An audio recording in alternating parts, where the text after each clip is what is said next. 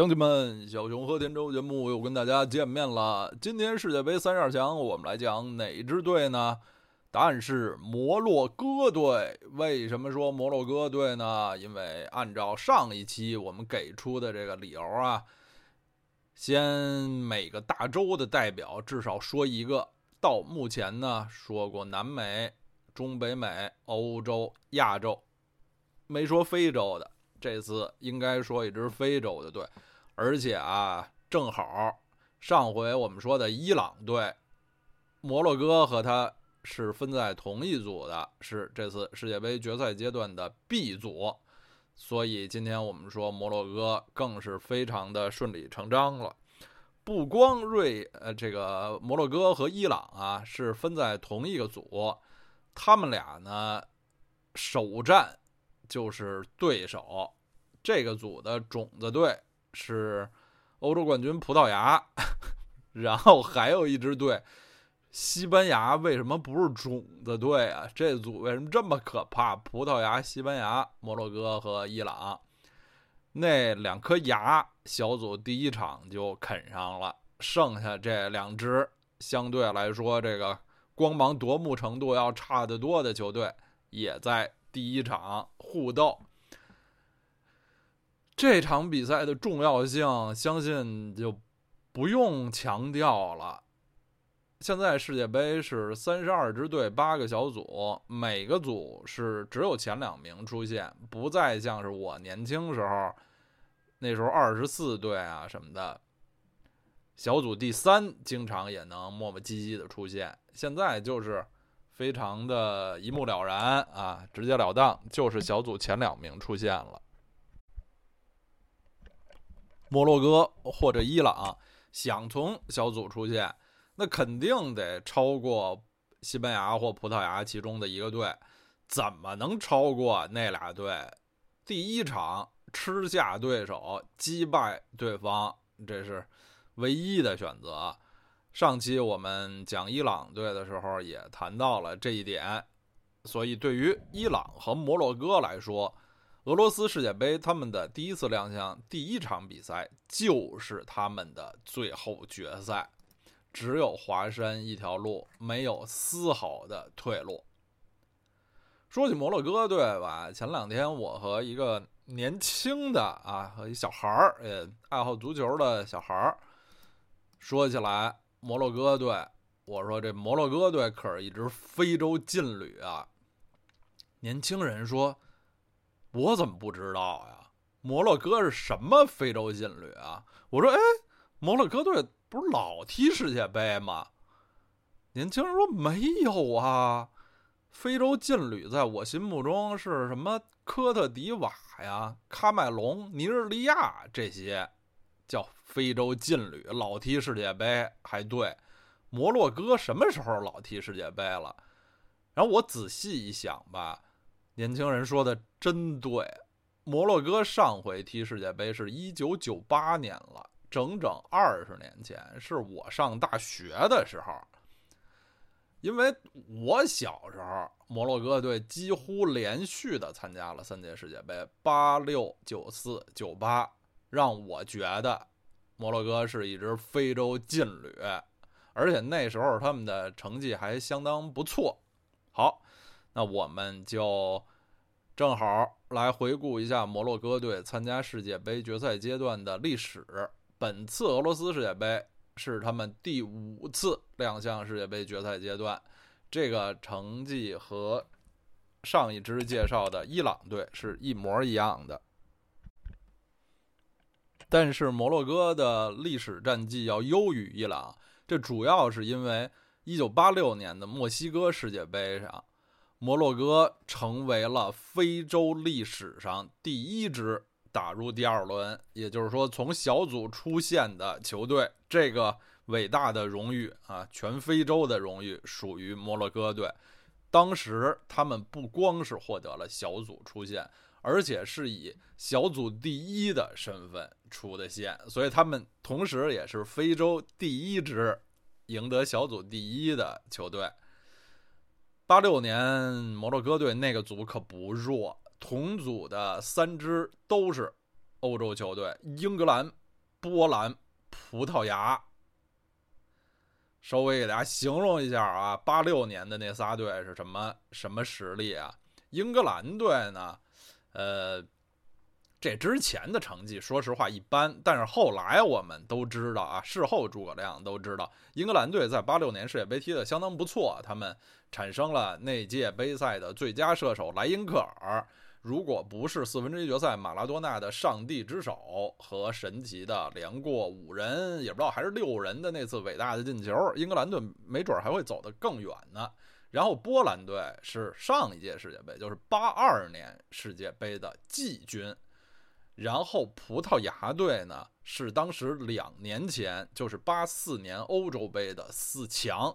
摩洛哥分在这么一个小组，是一胜二平。不败的成绩，小组第一出现，他们踢平了波兰和英格兰，击败了葡萄牙。现在三十多年后呢，他们又跟葡萄牙分在同一个小组了。只不过现在俩队的实力对比可能就不像三十多年前那样了。此外，呃，摩洛哥参加的另外三届世界杯。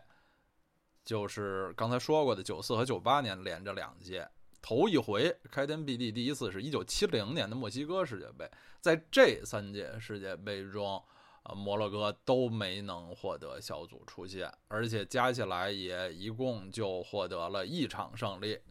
到今天，他们已经阔别世界杯整整二十年了，对这支。其实长期以来，在非洲还算有相当地位的球队来说啊，这也是，呃，很很不容易，真是阔别世界杯了。这回总的来说，非洲的几支出线队中最显眼的是来自北非的这几个代表，其中摩洛哥队和埃及队都是。呃，之前呢，在非洲自己的比赛中时常有不错的表现，但是很久很久没有参加世界杯了。摩洛哥我们都知道是北非的重要国家，也是这个所谓马格里布国家，就北非的这老几位啊，摩洛哥、突尼斯，呃，如果再算上。利比亚、阿尔及利亚，甚至埃及，就这北非老几位里面，嗯，相对来说开放程度最高、最相对来说西化的一个国家啊。摩洛哥的名城，大家一想，什么卡萨布兰卡啊，因为这个著名的电影儿，呃，驰名世界，还有著名的旅游城市马拉喀什什么的。这回他和葡萄牙、西班牙分在一组，真是非常有趣。因为这三个国家是近邻，葡萄牙和西班牙不用说了，摩洛哥和他们俩其实就是相隔直布罗陀海峡非常窄的这条海峡相邻，三国在历史上有非常多的盘根错节的联系啊。这回。世界杯小组居然分在一组，真是有一点儿什么意思？就就比如中国打进世界杯小组赛里，除了中国，还有日本和韩国，稍微稍微有点这种这种意思吧。当然，这个呃，三支亚洲球队分在世界杯同一个小组是不在技术上是不可能的啊。就是给大家这样一个打一个比方，就是说三支在。地理位置上非常接近，在历史上交流甚多，历史盘根错节，互相都产生了巨大的影响。现在时至今日，依然有非常多的交流的三个近邻国家分在同一组。当然了，摩洛哥是其中实力最弱、最不起眼的啊，那两颗牙是世界劲旅，其中西班牙更是本次的。肯定是夺冠热门之一吧，起码是进入四强的最大热门之一。因为这是我们第一次谈到非洲区出现的球队，就稍微说两句非洲区世界杯预选赛的这个赛制。非洲区的预选赛几乎是所有大洲预选赛里，呃，难度最大的，起码是之一吧。因为我们上历史、上地理课的时候都学过，非洲是世界上这个国家数量最多的一个州。这个大部分国家当然都是这个国际足联的成员，他们都要参加世界杯预选赛。最后的形式就是五十四支球队争五个出线名额，就是，也就是十十个队中才能有一个出线的。呃，他的这个。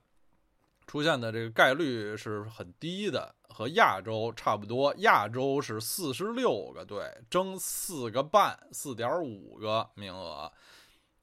我们之前说巴西队的时候，说南美的预选赛非常漫长，非常艰苦。漫长艰苦是一回事儿，但是南美的这个出现比例之高也是。冠于全球的，他们是十个队争四个半出现名额，就是踢那么长时间吧，其实只淘汰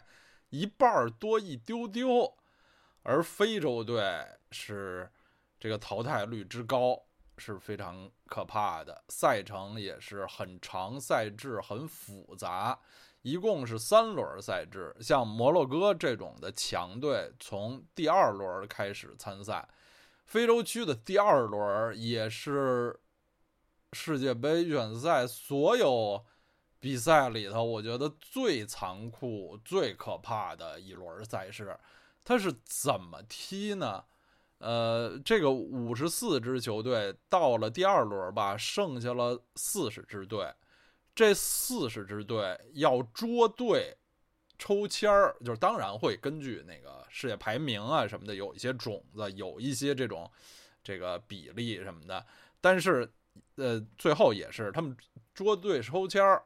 四十支队淘汰整整一半儿，主客场两场比赛，就就跟踢什么欧冠淘汰赛一样，踢了两场就完菜了。所以，像摩洛哥这种的，从第二轮才参加预选赛的非洲球队。完全可能等待了四年要踢世界杯预选赛，只踢了两场就回家了，就如此的残忍残酷，就只有两场的机会，如果这两场没踢好，他们就回家了。你说这是多么 野蛮可怕的一个赛制？然后摩洛哥队吧，在这个特别残忍的第二轮中抽签儿的这个签儿运，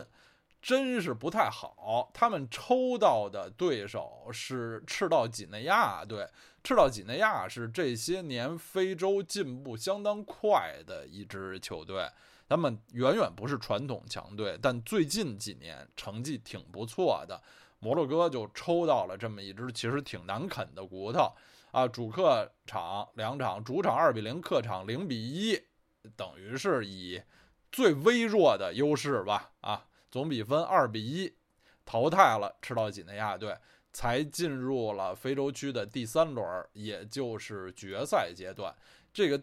第三轮的赛制相对要比较就简单一些了。二十个球队，那就分成五个小组，每组四个队，每组的小组第一出现啊，相对来说是非常简单明了。每组当然是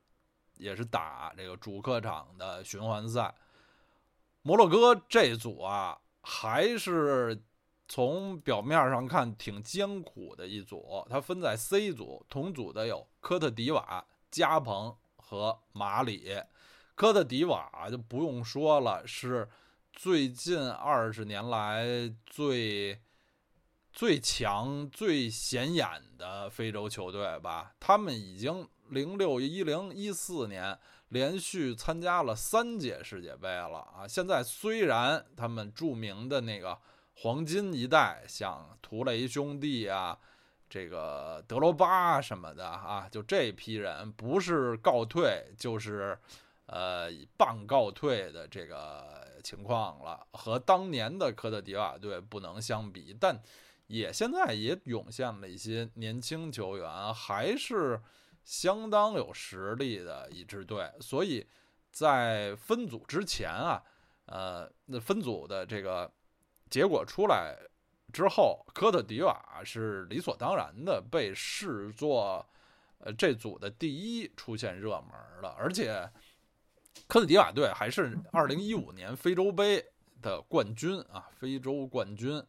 这个也是这届世界杯周期中的一届非洲杯赛嘛，啊，科特迪瓦队。然后是加蓬队，这加蓬队，大家乍一听觉得好像呃历史上没什么了不得的，但是他们有球星啊，他们有大球星，就是现在在阿森纳英超阿森纳队效力之前一直在德甲多特蒙德的超级射手奥巴梅扬是加蓬队的头号球星和队长，另外像这个。本赛季从尤文图斯转到南安普顿的这个中场马里奥·勒米纳，呃，这也是相当有实力的年轻球员。然后另外呢，呃，是马里队，但是马里队实力稍微弱一些。就在这么一个呃，不是说很容易的小组，最后。摩洛哥队还是相当稳健的出现了，他们六场比赛三胜三平，保持不败，最后领先第二名，呃，科特迪瓦队四分啊，非常的稳健的获得了出线权。上回书我们说伊朗队最佩服伊朗队的地方是说他们的防守非常之稳固，稳固到什么程度？就是。呃，十场比赛前九场都没丢球啊，就是亚洲区的决赛阶段的比赛啊。摩洛哥队在某种程度上比他们还吓人，吓人到什么程度？就这个非洲区决赛阶段小组赛，他们的六场比赛，摩洛哥队丢了几个球呢？零，一个球都没丢，这。就是如果说伊朗是钢铁防线，这摩洛哥也是岩石一般的防线了啊！而且更是他们这个是，呃，坚持到底，从一而终，到最后都没丢一个球。当然，这个和他们的这个具体的情况有关，因为伊朗队最后一场的时候已经提前出线，最后一场比赛无所谓了，所以丢了两个球。而摩洛哥的最后一场比赛还是生死战。他们的最后一场就是去年十一月十一号的这最后一轮的比赛，是客场迎战小组最强的对手科特迪瓦队。当时虽然摩洛哥队占有呃很大的优势，就是他们踢平就可以出线，但依然是生死战呀。这个。呃，而且是客场，第一场主场，第一循环主场，他们只不过是零比零和科特迪瓦踢平，所以这场比赛是非常关键的。而且到了那个时候，依然是看好科特迪瓦队的人比看好摩洛哥队多。最后摩洛哥队非常争气啊，上半场就打进两球，二比零，一点机会都没给非洲大象留，最后一小组第一。六场不丢一球，打进十一球的成绩，昂首出线。阿特拉斯雄狮又回归了。这个阿特拉斯雄狮是摩洛哥队的美称外号。这阿特拉斯山是这个非洲西北部著名的山脉，而且摩洛哥确实是产狮子啊，他们的这个。支持者给他们起的这个美称叫做“阿特拉斯雄狮”。在阔别世界杯二十年之久之后，光荣回归。摩洛哥队现在的主教练是法国人，叫埃尔韦·勒纳尔。呃，这个勒纳尔踢球的时候是法国名不见经传的一名后卫，也从来没有入选过各级别的国家队。退役之后，就在世界各地吧，呃，开始执教，足迹遍布很多国家，但最主要的还是在非洲。啊，因为非洲和法国历史上的关系，就很多法国教练曾在非洲取得过成功啊。这位勒纳尔，呃，他是三十多岁啊，退役三十出头，退役之后就开始执教了。今年五十岁，他六八年生人的这么一位法国教练，他执教过非洲的不少支国家队，包括赞比亚、安哥拉、科特迪瓦和摩洛哥，其中曾经先后两次执教赞比亚队。他在非洲的执教经历可以说是相当的成功，在2012年和2015年，他分别带领赞比亚和科特迪瓦队拿到了非洲国家杯的冠军，这也让他成为历史上第一位曾经带领两个不同国家队获得非洲杯冠军的教练啊。可以说是在非洲很有名气的一位教练，虽然称不上是世界名帅啊。现在说起这个埃尔韦勒纳尔这个名字，恐怕知道的人并不太多啊，在非洲之外知道的人并不太多，因为他曾经回到故乡法国本土，也执教过法甲的球队，都不成功，最后还是发现自己最擅长执教非洲的国家队。他是二零一六年初接过摩洛哥国家队的教鞭的，就是带领摩洛哥队打了整个的这回世界杯的预选赛啊，成绩很好。呃，中间他也曾经和北非的另外一支强队，在上届世界杯有很不错表现的阿尔及利亚队传出过绯闻，但最后啊，摩洛哥足协还是把这位很有能力的。呃，也是，其其实还是比较年轻的啊，教练留下了，在呃世界杯出现之后呢，还续约，续约到了二零二二年。历史上，法国和摩洛哥呃也有颇有一些这个关系，一些呃渊源。法国教练在摩洛哥之前也曾经获得过不错的成绩。一九八零年，一九八六年啊，那次摩洛哥在世界杯小组第一出现啊，那时候他们的主教练是一个巴西人，叫法里亚。然后呃，九四年他们是本土教练打的世界杯，九八年参加世界杯的那支摩洛哥队就是法国教练，法国名帅亨利米歇尔也是。法国队打八六年世界杯的主教练，呃，亨利·米歇尔后来还曾经二度执教过摩洛哥。然后，呃，法国后后来国家队的也是一个名帅，呃，叫罗杰·勒梅尔，就是呃九八年世界杯夺冠以后雅凯的接班人，带领法国队得过零零年欧洲冠军的勒梅尔也曾经执教过摩洛哥队啊。现在这个摩洛哥队的主教练勒纳尔啊，又是一个法国人。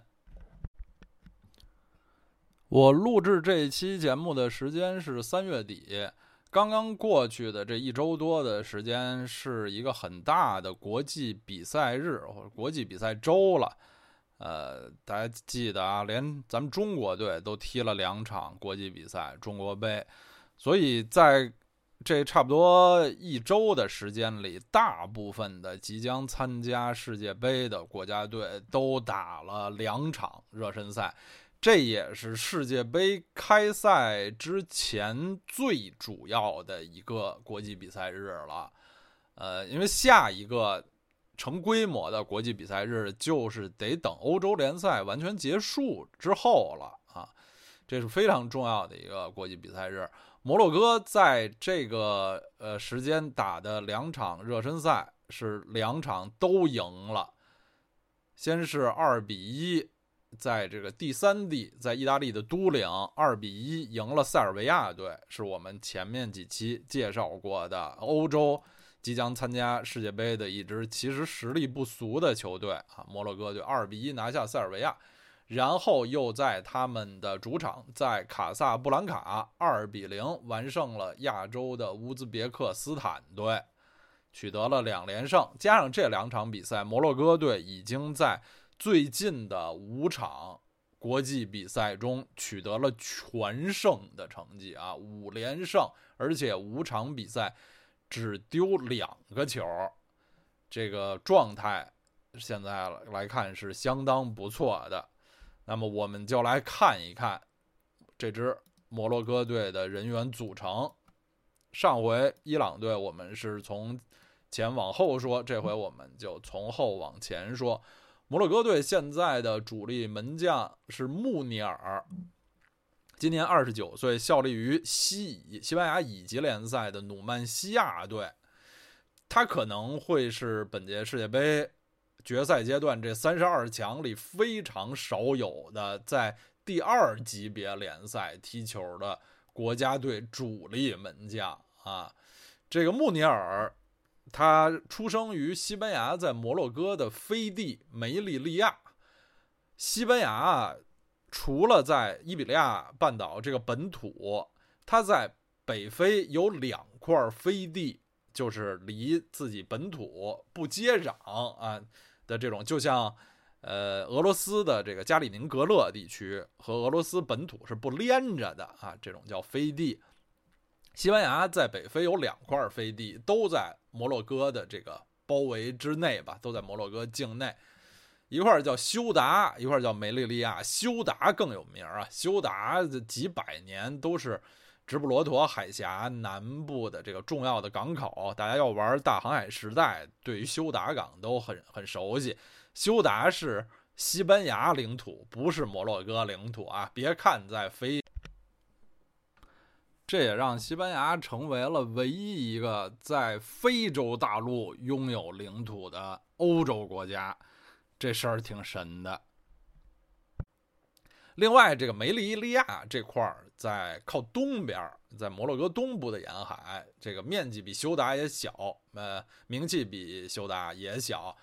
穆尼尔呢，就出生在这个地方，因此他是有西班牙国籍的，也是后来决定。代表摩洛哥队出战国际比赛的，他代表了这个摩洛哥球队里头非常多的一些球员的一种背景情况，就是摩洛哥有很多球员不是出生于本土的，他们是出生于各种的其他的国家，当然大部分是呃欧洲国家，就是他们。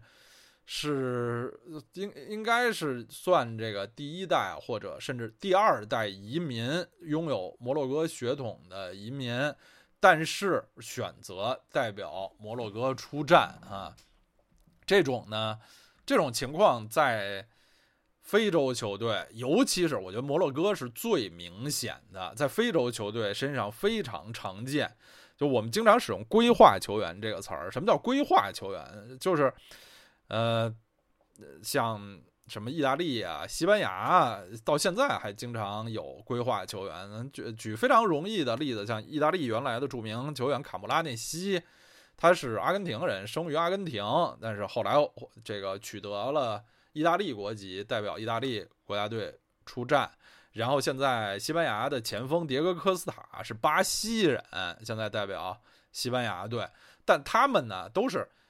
呃，其实就是一外国人，等于一外国人来了咱们国家踢了很多年球，然后因为祖上也也也其实都有血缘什么的，后来就取得了咱们国家的国籍啊。给大家解释一下，就等于这种意思。而摩洛哥队的这种情况是什么？等于是咱们国家移民到了外国的孩子啊，移民到了外国人的孩子，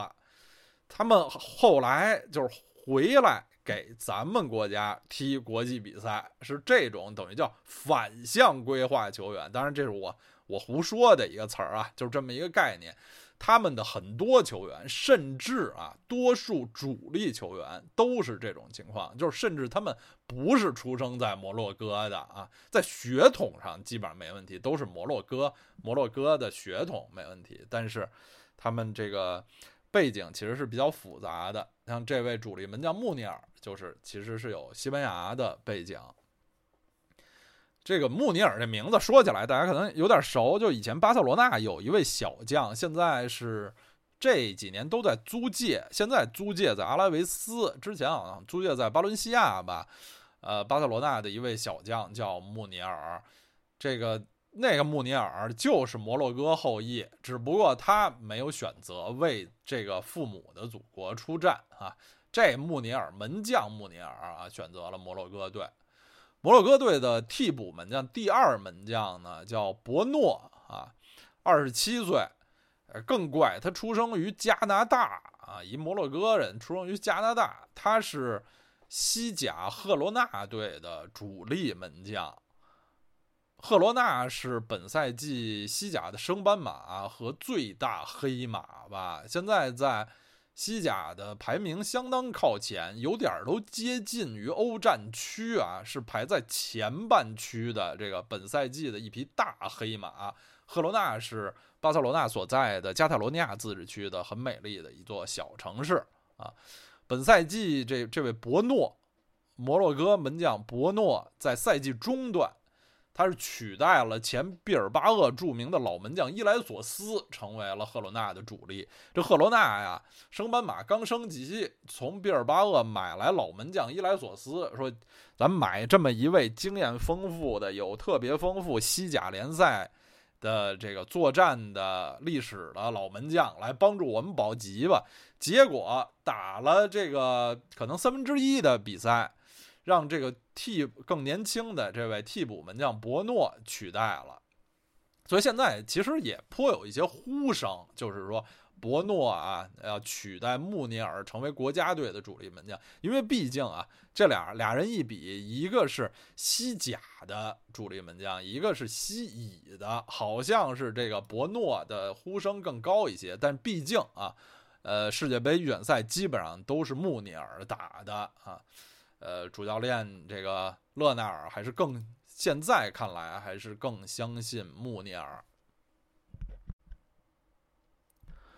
摩洛哥队全队都有一个比较明显的劣势，就是他们的国际比赛经验要呃欠缺一些。这从他们的这两位门将就能看出，这两个门将代表国家队出场分别是二十五和十场，这都是。呃，不太多的，尤其是在门将这个需要很高稳定性的位置上。然后我们看他们的后卫线，这次摩洛哥能出现，他们的这个防守线是最大的功臣啊，居功至伟，在决赛阶段六场比赛中居然没有丢一个球啊，可见这个防守是多么的稳固，多么的出色。他们的队长，后防的核心。也是全队最大牌、知名度最低的呃最高 知名度最高的球员，就是后卫贝纳迪亚啊，麦赫迪·贝纳蒂亚，一位三十一岁的中后卫，现在效力于意甲豪门老妇人尤文图斯。贝纳蒂亚呢，生于法国，成名于意甲的乌迪内斯，后来这些年一步一个脚印儿，先后在罗马、拜仁慕尼黑。啊，都踢过球，现在在尤文图斯，他并不是尤文图斯队的绝对主力。其实当初在拜仁啊，后期也是他主要是一位轮换球员吧。啊，最近几个联呃赛季联赛出场都不到二十次，但依然是就是球队重要的轮换球员。但是在摩洛哥国家队，他是无可争议的核心和领袖啊。一位身高一米八九的中后卫，不光防守本职工作在预选赛上做的完完全全是无懈可击，在进攻方面也为球队做出了很大的贡献。刚才我们说最后一场啊，对他们来说就像是预选赛决赛的那场比赛，客场对。呃，科特迪瓦的那场血战啊，二比零，其中第二个也是锁定胜局的那个进球，就是他们的队长贝纳蒂亚打进的。在中卫位置上，他们还有一位老将，叫曼努埃尔·达科斯塔。大家一听肯定就非常吃惊，说一摩洛哥人怎么叫这么一名字？这什么达科斯塔？一听就是葡萄牙的姓氏，这就说对了。这人就是摩洛哥和葡萄牙的混血儿，而且啊，这个让事情变得更复杂的是，这人还生于法国，所以当初他是有代表法国、葡萄牙和摩洛哥三个国家队出场的这个机会的啊。当然了，这个以他的水平进入法国队可能还是比较远。他一开始代表葡萄牙的各级别青年队都打过很多比赛，一直到了二十八岁。感觉啊，进入葡萄牙的成年国家队应该是没有希望了，就招呃接受了摩洛哥的召唤。结果这回还巧了，在世界杯他还将对阵啊，很可能啊将对阵他的另一祖国葡萄牙。这位曼努埃尔达科斯塔啊，身高比贝纳迪亚更高，一米九四，今年三十二岁。他是一位不折不扣的足球流浪者，在法甲、意甲、英超、俄超啊，俄罗斯，然后葡萄牙、希腊、土超都踢过球啊。现在是在呃土超伊斯坦布尔啊踢球。他在哪儿踢的其实都还可以，但是在哪儿都踢不久，就有这种好像有一颗这个流浪歌手的心似的球员啊。在哪儿都稍微踢个一两个赛季就走了。曼努埃尔达科斯塔这回在刚刚结束的这场呃热身赛，就是他们主场对乌兹别克斯坦的这场比赛里，呃达科斯塔也打进了一球。啊，另外一位中卫是二十八岁的罗曼塞斯。塞斯效力于英格兰的第二级别联赛英冠联赛的狼队啊，身高一米九零，也是这么一条大汉啊。但是他在狼队啊，其实主要不是打中卫，他主要是打防守中场啊。呃，当然他具有这个中卫该有的这种素质啊，高空球好，铲球好，在国家队踢中卫。目前狼队在英冠的比赛中遥遥领先，看这架势踢下赛季的英超啊，升级成功看来是呃不成问题，所以下个赛季塞斯也非常可能会出现在英超的赛场上啊。对，这位球员和呃队长贝纳迪亚一样，也是出生在法国。啊，我们现在介绍了得有四五位摩洛哥球员吧，还没有一个是生于摩洛哥本土的啊，这就是这摩洛哥队的一大特色。他们的呃左边后卫啊，哈姆扎门迪尔是后防线上最年轻的成员啊，主力里面啊，主力里面最年轻的是九七年十月出生的一名小将。现在还不到二十一岁呢，在法甲里尔队效力啊，哈姆扎门迪尔。终于，这是我们这次说的，才说到了第一位出生在摩洛哥本土的球员啊，来自卡萨布兰卡的这么一位左边后卫。现在啊，他在法甲里尔，就在自己的俱乐部还没打上主力呢，但是已经是国家队的主力了。这个。门迪尔啊，他是科特迪瓦和摩洛哥混血，所以在外形上更像一名黑非洲球员。因为摩洛哥是这个北非国家，马格里布国家，他们的球员就就是北非人啊，不是这个黑非洲人，不是外形上没有那么黑啊。这位门迪尔呢，是球队里比较黑的啊，这么一位球员啊。这个右边卫这个位置啊。摩洛哥还有一位小将，就比这个门迪尔还年轻，就是阿什拉夫·哈基米。这个名字可能大家有一点熟悉，因为他在皇家马德里队踢球啊，他是皇马的右边卫。他更年轻，九八年十一月出生，今年还不到二十岁。世界杯的时候，也就还是一个十九岁的小将。这个阿什拉夫·哈基米生于西班牙马德里。是皇马队的青训产产品，但是从一开始就选择为父母的祖国摩洛哥效力啊！从各级的摩洛哥青年队稳稳当当的升入了成年国家队，这个是相当不容易的。因为其实啊，像非洲呃非洲球队的这些。被我称为反向规划球员，他们其中很多是像这个曼努埃尔达科斯塔那样的，就是到了一定的岁数，呃，起码二十五岁，甚至二十七八岁，小三十岁，感觉进入自己的这个新的祖国，这个欧洲祖国的国家队没有什么希望，才接受这个非洲祖国的召唤。像这个阿什拉夫这种，呃，在皇马呃这踢球，而且是生于马德里的球员，一开始就坚定的选择摩洛哥队，这是挺不容易的。本赛季这员小将在皇马已经开始获得一些联赛出场机会，还有过进球，前程相当远大啊。但是对于本届世界杯来说，他可能是稍微太年轻了一些，不知道最后能不能真正在世界杯获得机会哈。要是能获得机会，他也有可能和自己的这个另一个祖国西班牙队在场上对阵，也挺有意思的。这个哦，对对对，这阿什拉夫是右边卫啊，刚才说的这个门迪尔是左边卫，就是这两个边后卫，他们都有非常年轻的球员。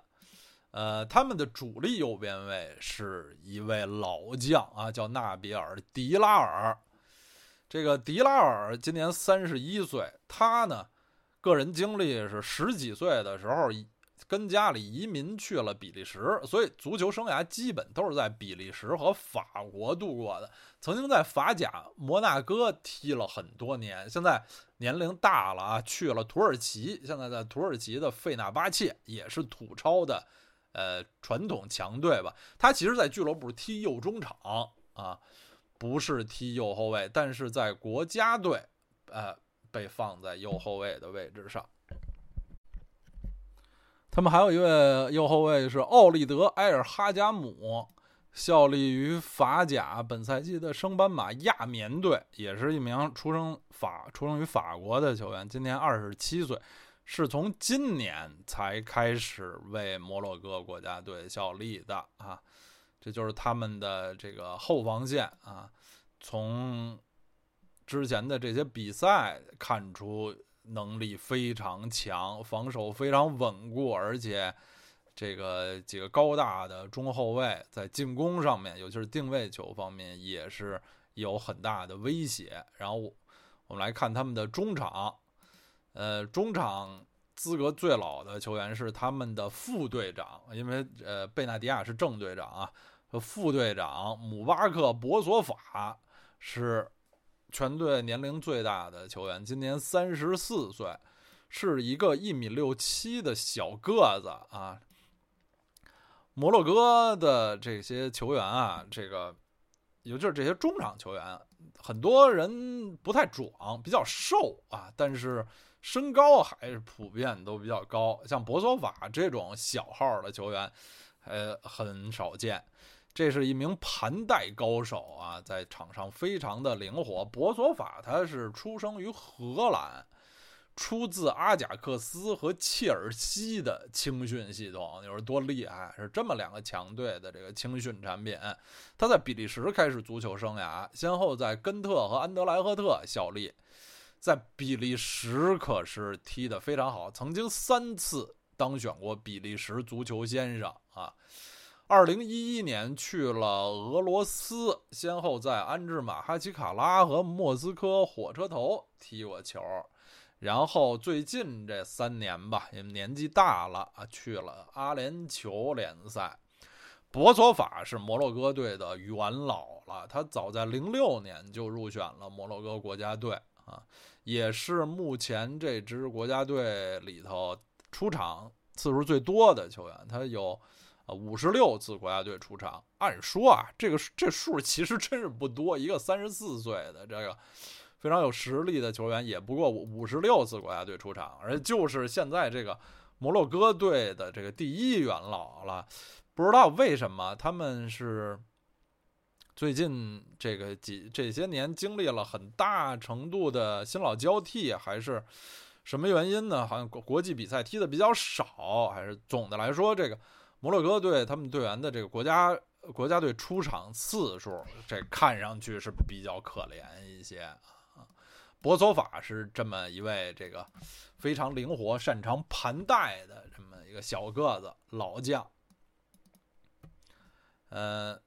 还有中场一位老将是努雷丁·阿姆拉巴特，是一位三十一岁的边锋。他和博索法一样，都是生于荷兰，曾经入选过荷兰青年队啊，在西甲的马拉加成名，后来去了英超沃特福德，本赛季租借在西甲的小黄瓜莱加内斯，呃，在莱加内斯表现也是还是挺不错的，是典型的这种呃边锋啊，擅长远射、盘带啊，他是从一一年开始决定为摩洛哥效力。这个努雷丁·阿姆拉巴特呢，他还有一弟弟叫索夫延·阿姆拉巴特，比他要小将近十岁啊，今年才二十二岁，在荷甲费耶诺德效力，现在是国家队的新人。和他哥不同，索夫延·阿姆拉巴特是一个偏于防守的中前卫啊。这中场有这么一对兄弟，阿姆拉巴特兄弟，摩洛哥队真正的中场核心。他们身穿十号的尤尼斯·贝尔汉达，今年二十八岁，出生于法国南部名城阿维尼翁啊。他现在是土耳其豪门加拉塔萨雷和摩洛哥国家队的双料十号。加拉塔萨雷的上一任十号是谁啊？是斯内德，荷兰球星斯内德啊啊！贝尔汉达现在是加拉塔萨雷的十号。这是一位攻击型中场，擅长就是像什么厄齐尔似的那种最后进攻上的最后一传助攻，擅长助攻，然后定位球、远射也都很好。贝尔汉达成名很早，他的足球生涯开始于法甲的蒙彼利埃，这个因为他是阿维尼翁人啊，蒙彼利埃是差不多离阿维尼翁最近的大城市了啊，足球生涯开始在那里很自然，他。呃，这个在早在一一到一二赛季就成名了。那个赛季，他作为一个中场球员，打进十二球啊。他在进攻线上的搭档，当时在他的配合下打进二十一球，获得了当赛季的法甲最佳射手。那个人叫做吉鲁，就是现在法国国家队的中锋吉鲁。他们俩人联手为蒙彼利埃队赢得了历史上。第一个也是迄今为止唯一一个法甲的冠军奖杯。这个贝尔汉达这个球员啊，呃，缺点是有时候头脑不冷静，就是爱犯规、吃牌。本赛季他一个进攻型中场，本赛季还没踢完。已经吃了两张红牌了啊！作为一个进攻球员，这问题还是比较严重的。一三年他离开蒙彼利埃以后吧，是没有去更大的联赛，而是去了基辅迪纳摩，乌克兰的。后来又先后租借过沙尔克零四和法甲尼斯。总的来说，这名就是非常有天才、有才华的球员。后来的发展没有一开始显现的那么顺利啊！今年二十八岁了，就是还不能说是一个有很高知名度的球员，只是在他们国家队是呃绝对的中场核心啊。尤尼斯·贝尔汉达是他们的进攻核心。他们在中场的防守核心呢，是卡里姆·艾哈迈迪，也译成埃尔阿赫马迪。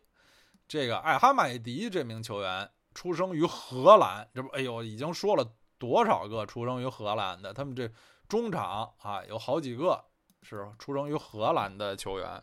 是一名专职的防守型中场，是一员老将，今年三十三岁了。他是荷甲费耶诺德队的队长。二零一七年，也就是过去一年的荷兰足球先生啊，相当厉害啊！他除了在上个世界杯周期去英超阿斯顿维拉踢过两年啊，足球生涯的全部都是在荷兰踢球，主要都在费耶诺德啊，是这么一个中场铁闸式的老将。呃，缺点是空中球稍差。总的来说啊，摩洛哥队的中场好像是显得硬度稍微差一些。他们的这些中场球员吧，普遍的有点偏瘦啊。这个在他们的这中场说起来真的是人才济济啊。下面一位攻击型中场叫做哈基姆·齐耶赫，二十五岁，身高一米八零，又是出生于荷兰。他是阿贾克斯队的时候，呃，你就看这个荷兰呃摩洛哥队这中场，他有加拉塔萨雷的时候，有阿贾克斯的时候。这个齐耶赫这名球员是一个定位球专家啊，是阿贾克斯的绝对主力和进攻组织者。啊国家队经验啊，说起来还不多，出场十四场，但是已经进了八个球了。这个作为中场球员，进球率是很可怕的。他其实啊，小时候代表荷兰的各级青年队都出场过，在一五年几乎同时收到荷兰和摩洛哥的成年国家队的召唤，最后选择了摩洛哥，这也是挺不易的啊。就刚结束的这两场。呃，热身赛对塞尔维亚队，他有一个进球，是一个点球啊。他叫哈基姆·齐耶赫，嗯，在国家队穿七号球衣。中场还有一名，又是一攻击型中场，是这个索夫延·布法尔，同样二十五岁，他是个小个儿，布法尔是个小个儿，只有一米七零。他生于法国，现在效力是英超南安普顿。这是一名盘带高手，定位球啊、远射也都不错。他是那种典型的不进球不太多，但不进球则已，一进就是特别漂亮球的那种球员。呃，在南安普顿这两个赛季，总的来说上场机会呃不少，但主要呢还是打替补。他好像还是没有完全适应英超这个比较硬的这种风格，因为他身体条件稍微差一点。其实技术是非常好的啊。他本赛季在南安普顿有一个千里走单骑，从中场连过数人打进的一个经典的进球，好像也是那个月的英超最佳进球啊。呃，攻击型中场方面还有一位啊老将是法伊尔，今年三十岁，出生于法国。是是一个中场多面手，能打很多位置，主要是偏于进攻。本赛季效力于西甲赫塔费，他的特点是擅长远射和定位球，长传好啊。在中场，他们有也有一位这个超新星啊，名字叫呃阿里特，也译成哈里特啊，阿米尼哈里特。今年二十一岁，生于法国，效力德甲的沙尔克零四，是本赛季德甲最引人注目的新人之一啊！本赛季沙尔克零四在德甲号称是掀起了一场青春革命啊！从教练到球员都是更新换代，非常年轻，打出了在起码在某些场次吧，打出了令人耳目一新的攻势足球。哈里特这个球员生于法国，他代表法国各级青年队都出场过，但最后呢，啊，选择了摩洛哥的成年队。嗯，这名球员吧，特别擅长盘带，就在在场上就总是看着他这带着球啊，冲入人堆啊，最后经常是被人踢倒、绊倒啊，被犯规很多，射门不错。呃，缺点也是他身体比较瘦，因为岁数也还小，球风呢稍微有一些偏软。总的来说，摩洛哥的这个中场啊是相当强的，在这个攻击力、盘带、创造力、远射各个方面都相当不错。缺点就是一个是身高不太足啊，一个是身体偏弱。他们的这个。上回我们说伊朗队他们的这个后卫线身高不太足，这个防空任务很大程度上依靠这个防守中场，而呃摩洛哥队是正相反，他们中场的身高不太行，而后卫线上尤其是中卫非常硬朗，高空球好。相比之下，摩洛哥队的三条线里头。知名度最低的是他们的锋线，锋线上他们的第一射手呢是哈里德·布塔伊布，这是一名一米九零的高大中锋，今年三十一岁，生于法国。他是一个非常大器晚成的球员，年轻的时候一直在法国的低级别甚至业余联赛打拼，二十五岁才第一次踢上职业足球，这是这是非常大器晚成了。对于一个这个高水平球员来说，他成名于法国的阿雅克肖和斯特拉斯堡队，现在在土耳其踢球。他因为呃。这个水平啊，肯肯定是远远到不了入选法国队的程度，所以多年以来其实一直期待着摩洛哥国家队的召唤，到二十九岁才第一次接到摩洛哥国家队的征召，到现在啊，他的国脚生涯才不到两年，但是呢。出场十五次，已经打进了七个进球，几乎是两场一球的效率，这个效率是很耀眼的。而且吧，他这个七个球里有四个球都是在最关键的非洲区预选赛决赛阶段的那个呃六六场比赛里头打进的啊，也是那个阶段摩洛哥队的第一射手，就是。他们前场的这个高中锋支点吧，嗯，大器晚成，终于等到了在国际赛场亮相的机会。嗯，他的替补阿齐兹博哈杜兹也是一名三十一岁的老将啊，高大的中锋，一米八八，这终于啊是一位这个生于摩洛哥本土的球员，但是。也不那么正宗，因为他一岁的时候就随家人移民德国了，所以足球生涯完全是在德国的低级别联赛球队度过的。现在在德乙的圣保利队，就是汉堡的那支名声很很奇特的球队吧？啊，我国著名的前锋杨晨还效力过圣保利。这个博哈杜兹也是将近三十岁才决定为。摩洛哥效力的，所以现在国家队出场只有十三场，有三个进球。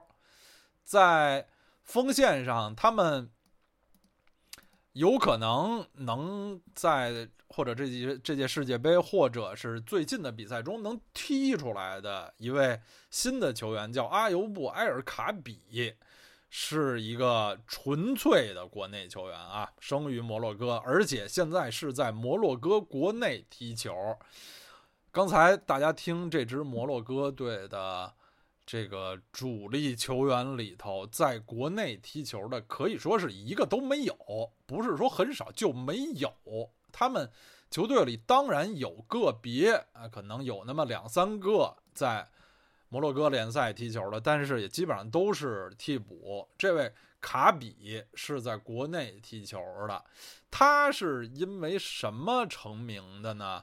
他是就是今年啊，二零一八年非洲有这么一个被我。瞎起了一名叫“第二国家杯”，就非洲有这么一种比赛，它不是非洲国家杯。非洲国家杯很有名，